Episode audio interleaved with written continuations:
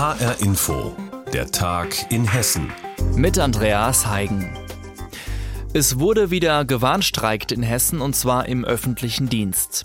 Mit Beginn der Frühschicht haben wieder etliche Beschäftigte in ganz Hessen zeitweilig aufgehört zu arbeiten. Die Gewerkschaft Verdi sprach von mehreren tausend Teilnehmern. Die Beschäftigten haben Warnstreiks, Kundgebungen, Menschenketten und Fahrraddemos abgehalten. Betroffen waren viele Städte von den Streiks, zum Beispiel Kassel, Marburg, Wetzlar, Frankfurt, Gießen und die Landeshauptstadt Wiesbaden. Verdi fordert für die rund 2,3 Millionen Beschäftigten des öffentlichen Dienstes von Bund und Kommunen unter anderem knapp 5 Prozent mehr Geld. Und dafür wurde jetzt wieder demonstriert, wie hier in Frankfurt. Selten waren in Frankfurt am Mainufer so viele gelbe Warnwesten und rote Verdi-Fahnen zu sehen. Laut Gewerkschaft haben sich hier mittags rund 1000 Menschen versammelt und eine Menschenkette gebildet. Sie alle sind Beschäftigte im öffentlichen Dienst und wollen mehr Geld und bessere Arbeitsbedingungen. Darunter Erzieher, Krankenpfleger und städtische Mitarbeiter. Das Klatschen reicht nicht mehr. Wir wollen jetzt endlich auch das Ganze auf dem Konto spüren. Mehr Gehalt wäre das Wichtigste. Und auch, dass die Arbeitsbedingungen sich verbessern, wir mehr wertgeschätzt werden. Dass die Arbeitgeber unter den Bedingungen, die wir jetzt haben, unter Corona arbeiten, ist die Belastung sehr hoch. Und deswegen ist das auch gerechtfertigt, dass die Kollegen eine bessere Bezahlung bekommen und auch die Arbeitsbedingungen sich verbessern. Die Menschenkette ist mehrere Kilometer lang, verläuft diesseits und jenseits des Mains verbunden über zwei Brücken. An den Händen können sich die Streikenden in Corona-Zeiten nicht halten. Stattdessen halten sie gemeinsam ein langes blaues Band mit der Aufschrift Jetzt sind wir dran, nämlich in den laufenden Tarifverhandlungen.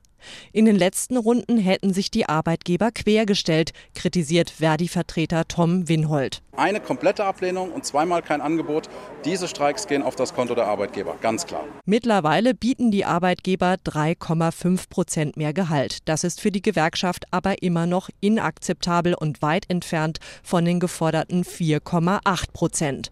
Vorbeilaufende Passanten zeigen Verständnis für die Streikenden, manche sind aber auch irritiert. Störend finde ich es nicht. Ich war jetzt eben joggen und kam trotzdem überall vorbei. Die Leute tragen vor allen Dingen Masken, das ist auch schon mal gut. Von daher habe ich nichts dagegen einzuwenden. Wenn andere Berufszweige arbeitslos werden, muss ich doch froh sein, wenn ich meinen Arbeitsplatz behalten kann. Die Forderungen sind mir zum Teil überzogen. Schon am Vormittag hatte es eine Streikaktion in Wiesbaden gegeben. Dort war ein Demonstrationszug losgezogen vom Hauptbahnhof Richtung Rathaus. Laut Polizei waren rund 700 Menschen unterwegs. Autofahrer und Busse mussten deshalb warten. Für knapp eine Stunde staute sich der Verkehr. Auch in Kassel mussten viele Pendler umplanen, denn der öffentliche Nahverkehr wurde durch die Streiks weitgehend lahmgelegt. Darüber hinaus wurden hier und in anderen hessischen Städten Krankenhäuser und zahlreiche Kindertagesstätten bestreikt. Längst nicht alle Eltern konnten ihre Kinder im Notdienst unterbringen und sie müssen sich auf weitere Streiks einstellen, sollte es bei der nächsten Tarifrunde Ende der Woche keine Einigung geben, meint Verdi-Vertreter Winhold. Wenn die Verhandlung, die am 22. beginnt, nicht zu einem für uns akzeptablen Ergebnis führt, dann werden wir tatsächlich weitermachen. Verdi-Warnstreiks in Hessen. Einen Überblick dazu hat uns Reporterin Ursula Meyer gegeben. Besuche in Kliniken und Altenheimen. Im Moment ist das während der Pandemie sehr schwierig zu realisieren, weil es eben gefährlich sein kann, wie schon im Frühjahr bei der ersten Corona-Welle. Doch was denken und fühlen die Menschen darüber, die zum Beispiel allein im Altenheim wohnen und keinen Besuch bekommen dürfen? Jens Wellhöhner berichtet über ein Altenheim in Nordhessen und was die Menschen über die Situation denken. Hallo Frau Abel. Ja. Na, Na meine Liebe. Endlich wieder Besuch.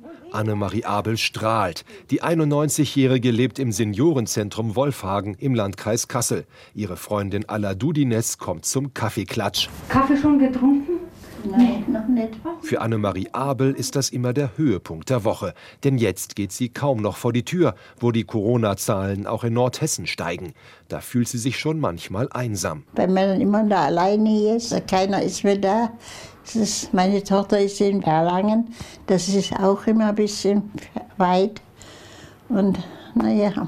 Nur einmal im Monat kommt ihre Tochter zu Besuch. Diese Woche kommt sie. Ich habe Geburtstag. Der 92. Geburtstag. Eine Stunde lang darf sie mit ihrer Tochter feiern. Dann ist die Besuchszeit vorbei. Strenge Regeln, aber anders geht es nicht, sagt Sarah Kratzenberg von der Heimleitung. Ist für alle eine Katastrophe.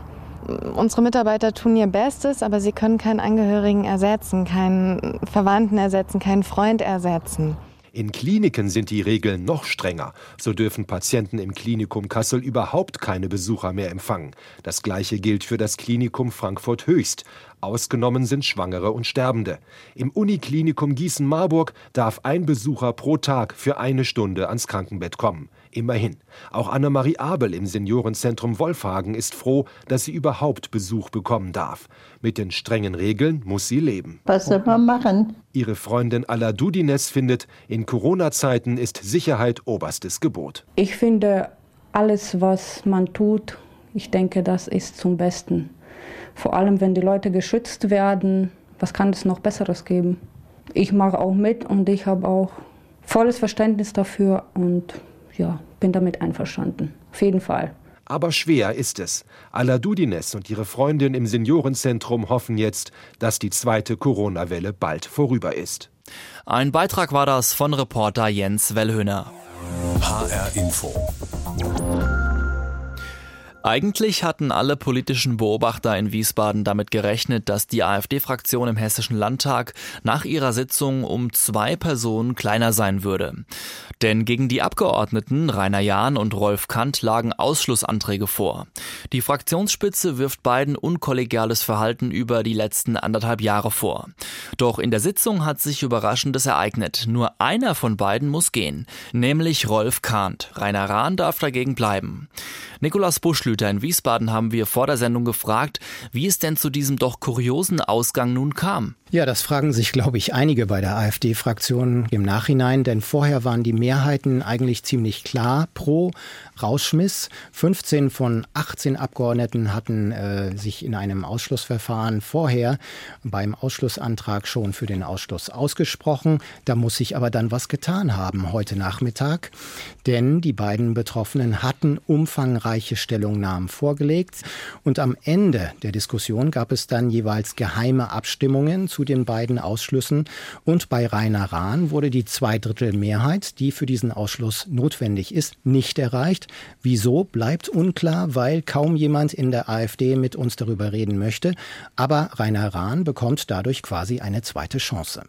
Und wie steht die Fraktionsspitze jetzt da? Sie steht ziemlich bedröppelt da, denn im HR-Sommerinterview hatte Fraktionschef Robert Lambrou Rahn und Kahnt noch als teamunfähige Egozentriker bezeichnet, die ständig Fraktionssitzungen schwänzten und die im Falle von Rahn wiederholt parlamentarische Anfragen zu Themen stellten, für die er gar nicht zuständig sei.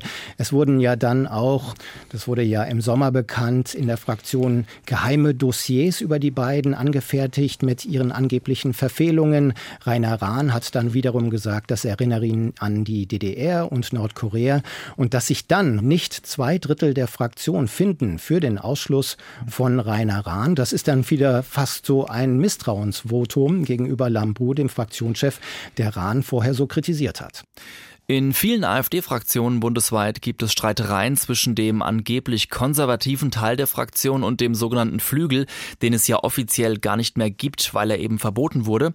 War so ein Richtungsstreit auch hier bei der hessischen AfD-Fraktion im Spiel? Also in diesem Fall glaube ich eher nicht. Es ging hier vor allem meines Eindrucks nach sehr um persönliche Differenzen, um Arbeitseinstellungen, um Teamfähigkeiten der beiden, Rahn und Kahnt, nicht so sehr um politische Ausrichtungen, sonst hätten eigentlich am Ende beide rausgeworfen werden müssen oder beide bleiben müssen. Es ist ja jetzt pari ausgegangen sozusagen. Aber das Bild, das die AfD in diesem Fall abwirft, das wird natürlich von den anderen Fraktionen hier im Landtag genüsslich äh, zur Kenntnis genommen. Die SPD spricht von Chaotentruppe, AfD, die CDU sagt, sagt tief zerrüttete AfD-Fraktion. Und auch der AfD-Abgeordnete Walter Wissenbach sagt sehr selbstkritisch, solche Ausschlüsse seien schädlich für die AfD, weil die Fraktion verkleinert werde. Und das sei für die Wähler schwer verständlich. Nikolaus Buschlüter aus Wiesbaden mit Details zum Ausschlussverfahren gegen zwei hessische AfD-Abgeordnete und wieso nun einer bleiben darf und einer gehen muss, nämlich Rolf Kahnt. Das erste jüdische Museum nach dem Krieg wurde 1988 in Frankfurt gegründet. Doch Anfang des Jahrtausends platzte das klassizistische Palais Rothschild am Nordufer des Mains aus allen Nähten. Es war den Aufgaben eines modernen Museums nicht mehr gewachsen. Die Stadtverordnetenversammlung beschloss dann 2012 für 50 Millionen Euro einen Neubau und die Sanierung des Palais. In der Alten Oper hat jetzt der Festakt zur Neueröffnung stattgefunden. Volker Siefert über das wiedereröffnete Museum. Kein Ort düsterer Betroffenheit, sondern ein Ort des Lichts und des Lebens möchte das Jüdische Museum sein. Geschichten erzählen von jüdischen Menschen in Frankfurt und ihrer Verbindung zur übrigen Welt. So sieht es Direktorin Mirjam Wenzel. Wir sagen, wir sind jetzt und wir sagen, wir erzählen Geschichte in Geschichten. Und das bedeutet, Sie finden bei uns eine Diversität von jüdischen Stimmen unterschiedlichster Art. Und Sie lernen bei uns Diversität kennen. Das heißt, Sie lernen Unterschiedlichkeit kennen. Und Sie lernen, damit umzugehen oder darüber nachzudenken, was Unterschiedlichkeit auszeichnet. Heute, jetzt in unserer Gesellschaft. Frankfurt als Schmelztiegel verschiedener Kulturen hat eine lange Tradition. So wie für jüdische Zuwanderer gilt das auch für die Familien vieler heute hier aufwachsender junger Menschen.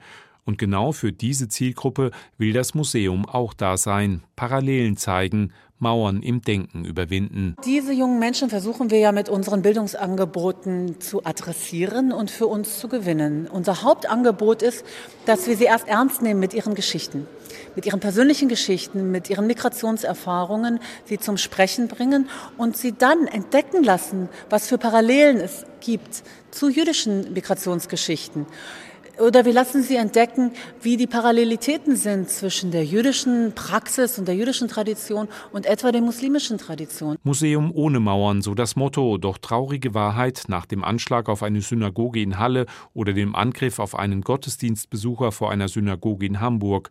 Im Jüdischen Museum Frankfurt gibt es Sicherheitskontrollen am Eingang.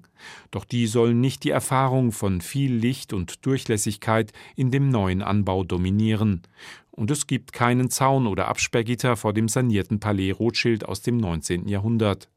Wie finden die ersten Besucher das Werk? Eine kleine Gruppe durfte schon mal bei einer Schnupperführung mitmachen. Also ich fand es interessant generell, dass man die Gegenwart aufgebaut hat, ja. Angefangen von den Leuten, die aus den DP-Camps, aus den Displaced Person Camps kamen, bis zu heute Maccabi und, und Literatur. Aber ich glaube, da steckt mehr Potenzial dahinter. Da kann man wesentlich mehr bringen und sollte man mehr bringen, weil es einfach, die, die Frankfurt hat viel zu erzählen. Es ist nicht mehr nur ein Museum der Juden, sondern über die Geschichte und es ist kuschelig und alt, sondern es ist eine gelungene Mischung von selbstbewusst sich auseinandersetzen mit Geschichte, modernen, vitalen Leben. Ab Mittwoch ist das Museum für alle geöffnet. Allerdings empfiehlt es sich, online über die Museumsseite Slots zu buchen, denn wegen Corona darf immer nur eine begrenzte Zahl Besucher gleichzeitig im Haus unterwegs sein. Über das neu eröffnete Jüdische Museum in Frankfurt hat Reporter Volker Siefert berichtet. Und das war der Tag in Hessen mit Andreas Heigen. Sie finden uns übrigens auch täglich als Podcast auf hrinforadio.de.